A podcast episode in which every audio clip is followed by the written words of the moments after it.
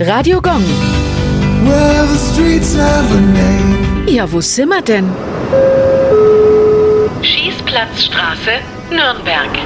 In den sogenannten Siedlungen Süd im Stadtteil Falkenheim liegt die Schießplatzstraße. Lange bevor der Wald zur Rodung für den Siedlungsbau freigegeben wurde, lag hier mitten im Grünen der alte Schießplatz der Bayerischen Armee aus dem Jahr 1860. Die Soldaten marschierten aus den Kasernen in Schweinau dorthin und machten mit Gewehren und Pistolen ihre Schießübungen.